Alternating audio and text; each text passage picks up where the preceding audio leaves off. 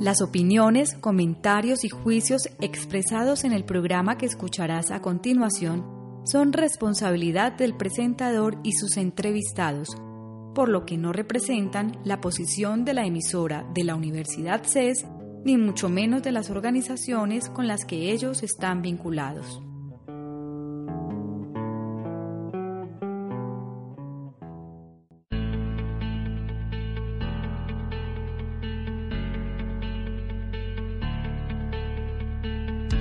Sonrisas para la Salud, programa realizado por la Facultad de Odontología de la Universidad CES. Este es el espacio en el cual conversaremos sobre la importancia de la promoción, prevención y educación en salud, porque sin salud bucal no hay salud integral. Bienvenidos. Bienvenidos a una nueva emisión del programa Sonrisas para la Salud, realizado por la Facultad de Odontología de la Universidad CES y su, emisora en Internet CES Radio. Es un placer compartir este espacio con ustedes. Somos Cristina Giraldo y Cecilia María Martínez y les damos la bienvenida al programa de hoy.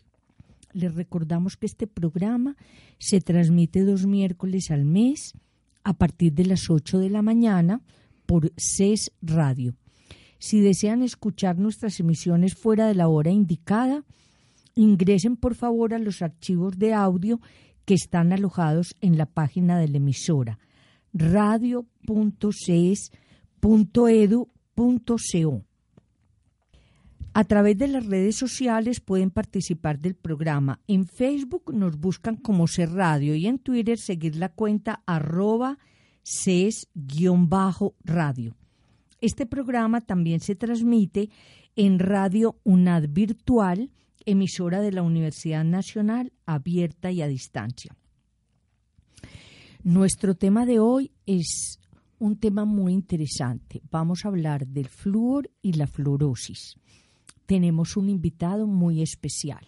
Sí, Ceci, hoy nos acompaña el doctor Manuel Restrepo Restrepo. Él es odontólogo del CES y es odontopediatra y magíster y doctor de la Facultad de Odontología de la Universidad de Araraquara en Brasil. Además es docente de pregrado y posgrado en el CES y también es investigador. Entonces, para nosotros es un placer tenerte acá porque vamos a poder pues darle a conocer a nuestros oyentes este tema tan importante que ha venido teniendo pues como más presencia y la idea es aclararle a ellos eh, cómo pueden prevenirlo, pues qué tener en cuenta para darle manejo pues a esta situación. Entonces, comencemos un poquito hablando de qué es el flúor, pues porque es importante en los humanos y cómo lo utilizamos en odontología. Bueno, hola Cecilia, hola, hola Cris, muchas gracias a ustedes por la invitación y para mí es un gusto poder eh, participar en este programa para ayudar a, difundir el conocimiento sobre el flúor, la fluorosis y algunas consideraciones generales en odontología. El flúor es, eh, pues desde el punto de vista químico, es un halógeno, es un elemento químico eh, electronegativo y es uno de los más reactivos que, existe pues en, en la Tierra. Generalmente él no está solo, sino que él está siempre unido a algún otro, algún otro elemento. Tradicionalmente en odontología se ha venido o se usa en cremas dentales, en algunos productos de aplicación profesional, como por ejemplo eh, los geles, los barnices, las espumas.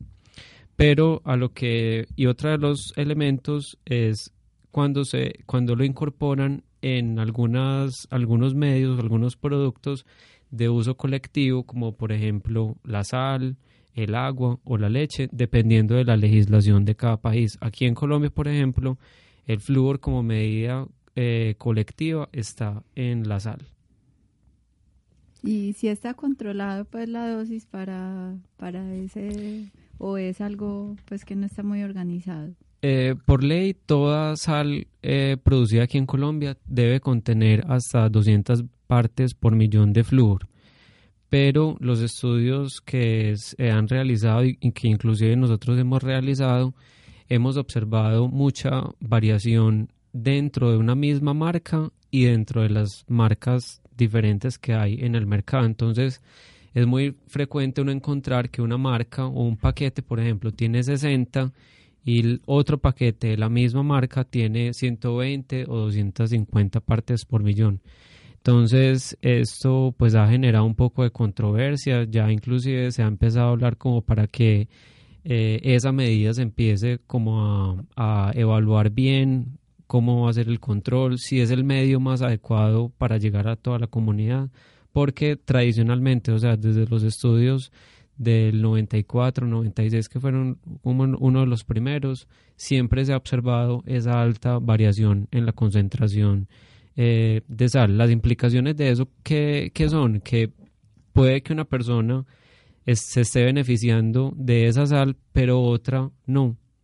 Entonces miren que eso genera pues como una, una desigualdad en el acceso a las personas. Pero por ley sí debería estar controlado y debería tener máximo 220 partes por millón.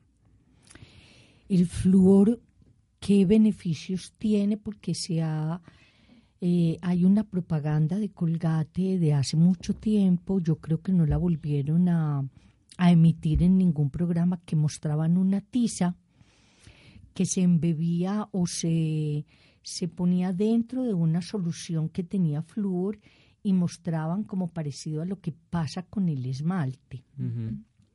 ¿Cómo es ese proceso? Sí, eso, pues a ver, esa, esa es una representación gráfica para que la gente pues entienda qué, qué es lo que pasa. Químicamente ocurre la formación de, de dos, de dos, de dos elementos o de dos compuestos. Uno que es una fluorapatita, que es un elemento ya a nivel ultraestructural, y la otra una formación de unos complejos de fluoruro de calcio. ¿Qué pasa? Que cuando la persona come o tiene un desafío en el que la boca se pone más ácida y los microorganismos que causan la caries aumentan, entonces esos, esos reservatorios de fluoruro de calcio se van a disolver y van a controlar el proceso de caries. Entonces actualmente se entiende que la acción del, del fluoruro es tópico, no sistémico como se creía anteriormente, o sea, es en el lugar donde está presente, eh, activando la, de, la remineralización y disminuyendo la desmineralización. Ese es el efecto principal del, del fluoruro. Muy bien. Hay una complicación que mencionabas ahora con respecto a los valores del flúor si son mayores de los permitidos, pues hay un daño en el esmalte que lo hemos conocido como fluorosis. ¿En qué consiste? Bueno, antes de responder la pregunta es importante recordar que el proceso de formación de los dientes, que se le conoce como amelogénesis, es un proceso que es lento y que es muy susceptible a cualquier alteración del medio local y del medio sistémico cuando se están generando. ¿Qué es lo que pasa? Cuando hay una ingesta crónica eh, de, ese, de esos fluoruros, bien sea o por la crema dental, o por aguas que naturalmente tengan altas concentraciones, o por sal, o por sal que tenga concentraciones elevadas de fluoruro, las células que forman el, el, el esmalte dental, que se le conocen como ameloblastos, pueden sufrir un daño, una alteración que es de carácter irreversible y se va a manifestar clínicamente, o sea, lo vamos a observar como unas líneas blancas, delgaditas, bien eh, difusas, que se pueden empezar a unir como en una especie de bandas o se pueden formar también como unas nubes blancas también y que dependiendo de la severidad se pueden volver más amarillas o más cafés, inclusive con pérdida del esmalte como tal, o sea, como de fracturas en, el, en el esmalte. Entonces, es básicamente un defecto del esmalte de carácter cualitativo, es decir, el esmalte está, pero la, la, calidad de ese esmalte no es la, la adecuada y son manchas o son alteraciones que son difusas, que varían desde líneas, bandas o nubes o ya áreas, dependiendo también de la severidad, de la dieta y otros factores, que pueden tener pérdida de estructura o también eh, pérdida pues ya de pedazos más grandes del diente. Uno está viendo hoy niños y niñas que tienen como unas moticas, eh, como unos punticos blancos, mm, que en muchas ocasiones dicen que se debe a la ingesta crónica del flúor, es decir, a una ingesta mayor de la permitida. Exactamente, o sea, esas moticas o esas nubes que se forman en los dientes, eso corresponde, cuando son difusas, corresponden generalmente a, a la fluorosis dental. Sin embargo, es muy importante recordar que si los niños presentan estas alteraciones, es ideal llevarlos al odontólogo, al odontopediatra, para que él pueda hacer el diagnóstico y dependiendo de la situación de cada paciente, eh, establecer un plan de tratamiento para cada uno. Entonces, pues teniendo claro, pues cómo aparecen en, en los dientes esas lesiones, eh, cuáles son las causas para que eso se dé. Básicamente eh, es la, la ingesta crónica de fluoruro durante el tiempo de formación de los dientes, bien sea o por cremas dentales o por sal o por agua o por alguna otra fuente. Es importante aclarar que, por ejemplo, ingestas agudas, o sea, que el niño se tragó un, un poquito de flúor cuando fue al odontólogo y eso, no causa esas, no causa esas, esas fluorosis dentales. Lo que causa es el consumo crónico, o sea, durante mucho tiempo eh, de alguna de esas, de esas fuentes. Y teniendo en cuenta que los dientes se forman desde que la mamá está en embarazo, pues desde, eh, la mamá también debe controlar de cierta medida pues la dieta que consuma. Sí, aunque generalmente los dientes de leche eh, en proporción son menos afectados que los dientes permanentes, básicamente porque pues la placenta es selectiva para algunas cosas y ayuda a proteger un poco en ese sentido, pero no quiere decir que los dientes de leche no les pueda dar. De hecho, hay casos y hay estudios que muestran que sí, pero es mucho más frecuente en los dientes permanentes. Entonces, especialmente cuando los niños tienen entre 1 eh, y 8 años de edad, o sea que es una ventana bastante amplia donde hay que estar pendiente de ese consumo. O sea que los papás deben estar atentos en el momento del cepillado, no dejarlos que se chupen el cepillo con la crema untada, eh, que no se traguen esa cremita con la que se están lavando, aunque es muy importante utilizar la crema dental, pues. Sí, sí, eh, de acuerdo con las últimas recomendaciones de las asociaciones eh, odontológicas y de odontopediatría, inclusive la colombiana, eh, afirma que desde que nace el primer diente o aparece el primer diente en la boca de leche, eh, se debe hacer uso de cremas dentales con flúor. Eso es, pues, claro, ya está evaluado, ya está avalado por las diferentes asociaciones, porque se ha demostrado que el efecto que tiene para, la, para el control de la caries dental supera a los riesgos de tener fluorosis. Mira que ¿Cuál, ¿Cuál sería como la recomendación para las mamás de la cantidad de crema en un niño que apenas le están erupcionando los dientes? Sí, esa es una pregunta muy interesante y acá yo creo que también es importante que las mamás que están en embarazo o que planean estar en embarazo eh, siempre dentro como de su programación esté la visita al, odontólogo porque es la persona que les va a indicar de la mejor manera eh, estas recomendaciones de uso. Generalmente para los niños más pequeños es lo equivalente a un grano de arroz crudo, o sea, la cantidad es mínima, muy, muy, muy, muy pequeña, la verdad, o sea, son como untar tres cerditas del cepillo de dientes, o sea, es muy poquito para evitar eh, los efectos colaterales del uso de las cremas, que podría ser, por ejemplo, la fluorosis dental. O sea que entre los 1 y 3 años sería esa cantidad para también evitar pues que se traguen eh, la salivita. Sí, la cantidad, a medida que eh, ya hay más dientes en boca, la, la cantidad va aumentando, pero generalmente lo que les tratamos de decir a los papás es lo menos posible. O sea, lo equivalente a un grano de arroz crudo o a una alberja cruda, muy, muy, muy poquita la cantidad, o sea, solamente para que haga un poquitico de, de espuma en la boca y que pueda limpiar bien. Yo voy a hacer una analogía con lo que pasa en las casas. Eh, muchas veces las personas que nos colaboran en la casa creen que por mayor cantidad de jabón que se le echa a la lavadora, mejor va a ser la limpieza. Y eso no es así. Entonces es importante que la gente sepa que por mayor cantidad de crema dental que se le ponga al cepillo, no hay mejor limpieza. Puede haber mejor sabor en la boca, pero no mejor limpieza. El asunto es tratar de tener un cepillado que facilite la remoción o, que se quiten los restos alimenticios que quedan en la boca, por lo que nos hablabas ahora de que los microorganismos van con lo que comamos, van ayudando a bajar el pH de la boca, o sea, la, la, acidez que tiene la boca, y ahí es donde empieza a dañarse el esmalte dental. Exactamente. Que es muy importante que, es, que la gente, pues, entonces está bien este concepto. Exactamente. Y reforzar una vez más la importancia de visitar al odontólogo para que sea él el responsable de pasarle esas informaciones de acuerdo con las características de cada paciente y de cada familia.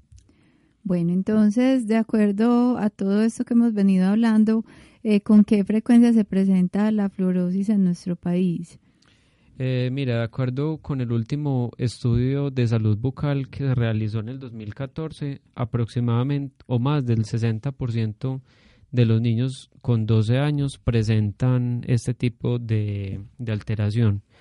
Pero es importante aclarar que eh, son eh, estados pues o, están codificados como es, eh, fluorosis leves. Listo o sea que son generalmente esas líneas blancas delgaditas. O sea no son casos pues muy muy severos. O las boticas que te decía. Exactamente exactamente. Porque pueden haber personas que tengan líneas o puede haber personas que tengan moticas. En ese sentido entonces yo te quiero preguntar se puede prevenir. Sí, la fluorosis se puede prevenir desde que haya un control por parte de la, de la mamá o los papás con respecto a saber cómo se está cepillando el niño, si hace uso de crema dental fluorizada y también de lo que está comiendo. O sea, de qué tipo de sal, si la sal pues es una sal de buena calidad que garantiza que la cantidad de, de fluoruro es la, la adecuada. Entonces, básicamente sí se puede controlar, aunque eh, pues eso también es importante aclararlo, también depende mucho de la susceptibilidad de cada, de cada persona, es decir, eh, no todos los, no todas las personas respondemos igual cuando estamos consumiendo un producto o un medicamento, pues que en este caso es el fluoruro. Puede que haya personas que con bajas cantidades puedan inclusive también manifestar o desarrollar esa fluorosis dental. Muy bien, hacemos una pausa y volvemos enseguida con este tema que es de importancia para todos, sobre todo en la primera infancia. Es importante estar pendientes de los niños y consultar porque muchas veces son las casas comerciales las que dan la información, nos parece importante, nos ayudan muchísimo, pero no hay como la información de primera mano del odontopediatra.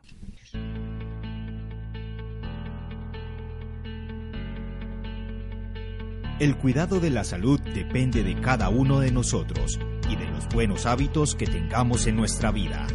No debemos esperar a sufrir una enfermedad para consultar ser tratados. Sonrisas para la Salud, programa radial de la Facultad de Odontología de la Universidad CES.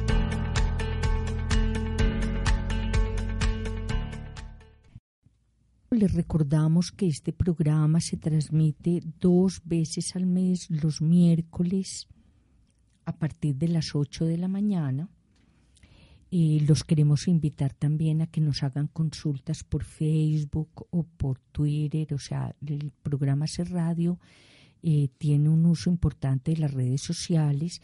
Nos pueden sugerir temas que quieran que tratemos Igual nos pueden hacer preguntas sobre los diferentes temas que ustedes quieran profundizar. Es una invitación para que interactuemos a través de las redes sociales que están muy de moda y que son nos facilitan muchísimo la comunicación. Manuel, estábamos hablando de la melogénesis o formación pues del esmalte. Eh, pues una de las afecciones puede ser la fluorosis, pues y puede generar alteración en esa formación, pero hay otras enfermedades que también puedan generar confusión y que posiblemente no sea fluorosis sino otra alteración. Sí, ahí es muy importante que, por ejemplo, el odontólogo esté muy familiarizado para realizar diagnósticos diferenciales de esta fluorosis con otras alteraciones, como por ejemplo con lesiones de caries dental, con hipomineralizaciones, ya sean de origen de trauma o las hipomineralizaciones de molares e incisivos, entre otras. Muy bien. Em, teniendo en cuenta esto, entonces, cuando ya se hace la diferenciación y ya se identifica que si es la fluorosis, ¿qué tratamiento se le puede hacer? Porque mucha gente sufrirá porque se ve la nubecita o la rayita o en el caso de que sea una lesión pues más extensa y café pues la parte estética se afecta. Sí. Eh, bueno, ahí los tratamientos varían dependiendo de la severidad o de las características de la mancha como tal. Nosotros generalmente empezamos con tratamientos que son eh, no invasivos, que son, por ejemplo, las infiltraciones, que es un tratamiento, pues yo siempre hago la analogía, es como que si fuera una especie como de Botox para los dientes, en la cual se le eh, se le aplican unos productos, unos geles a los dientes y después se les aplica una resina que es líquida y eso va a hacer que se mejore el aspecto clínico del diente. Otra alternativa es utilizar, por ejemplo, la microabrasión, también con productos de uso profesional. Y lo que se hace ahí con esos productos es que se desgasta, pero muy poco, o sea, eso es subclínico, la capa superficial del esmalte para tratar de emparejar el, color, siempre y cuando las manchas sean más superficiales y no tan, tan profundas y no tan demarcadas como tal. Ya cuando esos, o esos procedimientos, la microabrasión, por ejemplo, dependiendo de la edad del paciente, ya en pacientes pues más adultos de 18 años para arriba, se puede utilizar, por ejemplo, la microoración con técnicas de aclaramiento dental. Mm. Sí, eso ya también es otra, otra opción. También ya para casos más severos, o sea, cuando hay pedazos del diente que están faltando, o sea, que están fracturados o que están eh, más amarillos, ahí ya se podría pensar en hacer restauraciones con resinas compuestas, enmascaramiento de esas lesiones o ya casos pues mucho más severos, aunque esos casos no son tan frecuentes aquí en nuestra población, eh, ya se podría hacer uso de otras técnicas más, más invasivas para, para poder restaurar especialmente la, la estética, que es lo que más demandan los pacientes hoy en día. Eh, esos tratamientos, si por ejemplo un niño con dentición de leche como le dicen, o dentición temporal o decidua, que es como lo conocemos nosotros, tiene ese grado de afección, ¿se pueden tratar o se deben dejar de esa manera? No, idealmente como el ciclo de vida de los dientes de leche es tan corto para ese tipo de, de casos, no están indicados estos procedimientos. Estos procedimientos están más indicados para pacientes que son mayores de 8 o 9 años, que ya tengan algunos dientes permanentes o dientes de toda la vida en boca y que el motivo de consulta principal o que la queja principal del, del paciente sea realmente la estética y que no sea una necesidad del odontólogo por, por, ver esas, esas manchas ahí en los dientes, porque también es importante aclarar eso. Muchos pacientes ni siquiera saben que tienen esa fluorosis, no les incomoda, pero lo que muchas veces los odontólogos hacen es crear esa, esa necesidad falsa de que tiene que arreglarse los dientes cuando para el paciente y para la familia eso no tiene ninguna ninguna implicación y ningún motivo pues como de, de incomodidad. Ahí hay una pregunta que me parece pues como bueno hacerla porque eh, pues pensando en que la gente tiene fluorosis, muchas veces dejan de usar la crema dental porque piensan que se puede agravar el problema. ¿Eso es cierto o no? No, eso es falso. Inclusive lo que es, estos dientes que son con fluorosis, cuando uno los mira en microscopio, son dientes que son mucho más porosos. Y al ser mucho más porosos, son dientes que son más susceptibles para desarrollar caries dental. Entonces a estos pacientes se les tiene que reforzar el uso de cremas dentales fluorizadas y de visitas periódicas al odontólogo para eh, controlar el riesgo a caries dental. En el mercado hay una oferta de productos de cremas dentales y de enjuagues. Eh, y hay unas cremas dentales que dicen propias para niños y otras que dicen sin flúor. Ventajas de unas y otras. Bueno, de las cremas eh, sin flúor, eh, esas cremas sirven también como cremas de entrenamiento. O sea, para que la mamá y el niño se vayan acostumbrando eh, a la rutina de, del cepillado dental. Aunque lo indicado es iniciar desde el principio con esas cremas, eh, pues ya con, con flúor. Otra, otra indicación, y muchas familias lo hacen y así lo prefieren y está bien hecho, es que mandan la crema sin flúor para el colegio o para la guardería por miedo o para que sean los papás los que controlan realmente la cantidad de crema con flúor que está usando el niño generalmente antes de ir al colegio a la guardería y por la noche antes de dormirse. Entonces mandan al colegio para que les cepillen los dientes eh, al mediodía o después del, de la media mañana o del algo se los cepillen con esas cremas y eso está bien hecho, no hay ningún, no hay ningún problema ni ningún inconveniente con eso. Hay otras cremas que tienen ya concentraciones de 500 partes por millón, pero estas cremas se ha demostrado que no son tan efectivas como las que tienen 1000 o 1400 partes por millón, que son las que nosotros encontramos pues normalmente en el mercado. Entonces, lo, ideal es que todos los pacientes se hagan uso de estas cremas dentales. También hay un problema y es que hay unas cremas en el mercado que vienen con mil, mil partes por millón y que tienen sabor. Como esas cremas tienen sabor, los niños tienden a tragárselas y es por eso que muchas veces más adelante se puede manifestar la fluorosis dental. La ventaja, por ejemplo, con las cremas de 1400 partes por millón es que generalmente son eh, cremas que el sabor es de menta entonces los niños no se la van a tragar y por el contrario van a tratar de, de escupirla, que es lo que se busca precisamente con esas les pica un poquito en la boca. Exactamente. Pero eso se les puede advertir a los papás que eso es lo que precisamente queremos, que no se la traguen y que no les guste para que se las traguen. O lo que uno también como odontólogo puede hacer es buscar otras alternativas de cremas que no tengan sabor a menta, sino que tengan compuestos naturales como coco, hierbabuena y esas cosas, eh, que también tienen la misma concentración de fluoruro, que son efectivas, pero que no tienen ese sabor picante. Es decir, que eh, en la casa se usa la crema para todos para toda la familia. No hay que tener unas cremas diferentes. No hay que tener un mostruario, un mostruario, de cremas hablamos un poco, dijéramos que para ciertos niveles económicos de la población. ¿Tenemos alguna evidencia de lo que está pasando en colegios públicos? ¿Se manda el cepillo, la crema o no sabemos si hay alguna limpieza?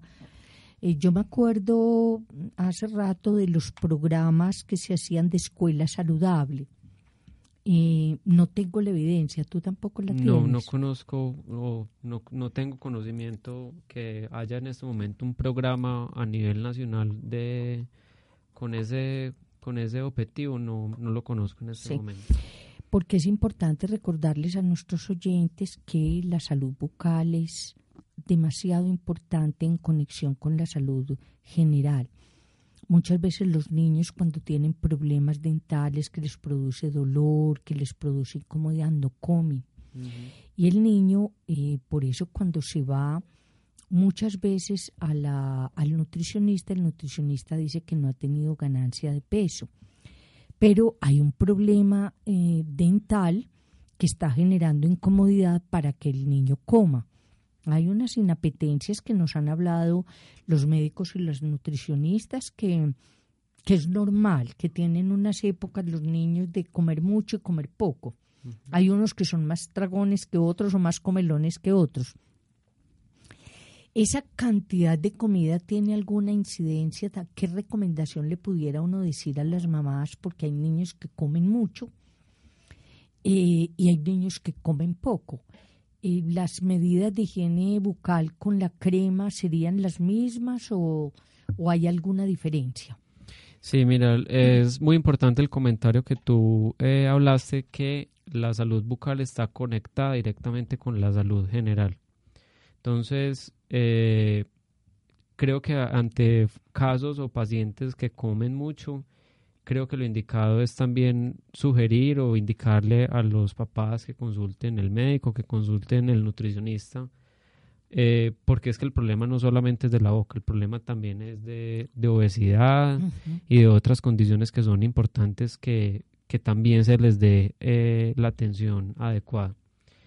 Y eh, pues la recomendación es que independiente de lo que comas, si son productos dulces, salados o lo que sea, siempre tratar de hacer la, limpieza inmediatamente de los dientes inmediatamente después de comer, especialmente cuando son alimentos dulces. Entonces, por ejemplo, tortas, gaseosas, galletas, eh, bueno, como todas esas cosas del, del mecato. El bombón, el los juguitos, los juguitos en cajita. Eh, eso también es importante porque tienen natural, pues tienen azúcares naturalmente y azúcares añadidos también que también aumentan el riesgo a caries. Bueno, entonces ya vimos que puede darse pues por la ingesta, puede darse por eh, el uso pues exagerado del flúor y también eh, nos hablabas que hay unas zonas que de pronto tienen fuentes naturales eh, de agua con alto contenido de flúor, ¿hay alguna estrategia pues que la gente eh, tenga como presente para identificar esa situación y cómo se puede manejar? Pues generalmente esas zonas ya pues desde el punto de vista de, vigilancia epidemiológica ya están identificadas. Por ejemplo en el Huila eh, hay una área que tiene naturalmente pues más flúor en el agua y es el agua que la gente consume naturalmente.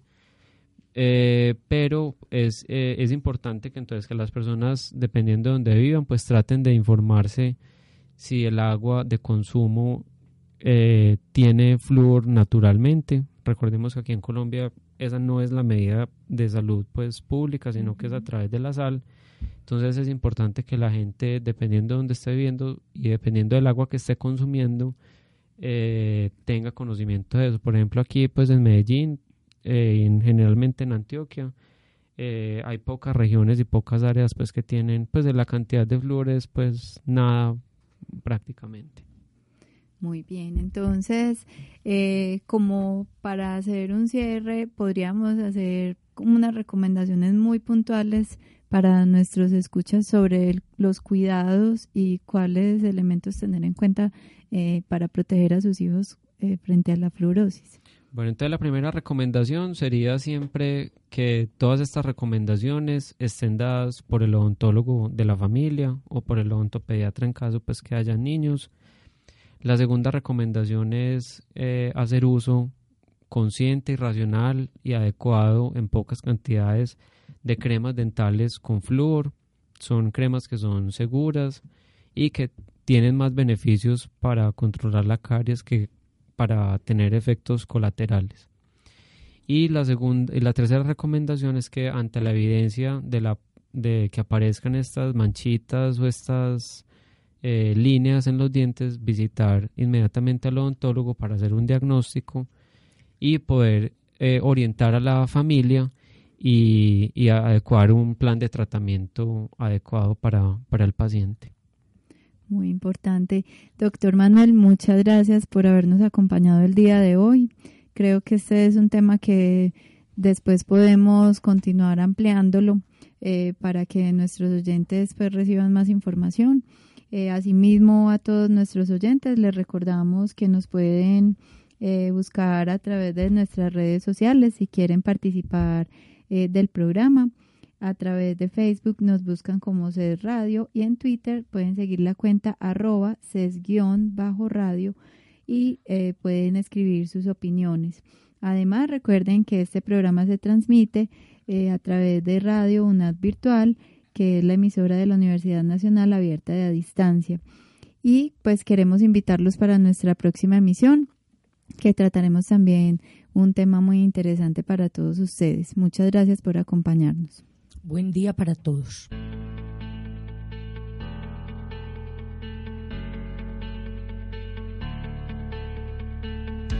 Sonrisas para la Salud, programa realizado por la Facultad de Odontología de la Universidad CES. Este es el espacio en el cual conversaremos sobre la importancia de la promoción, prevención y educación en salud porque sin salud bucal no hay salud integral.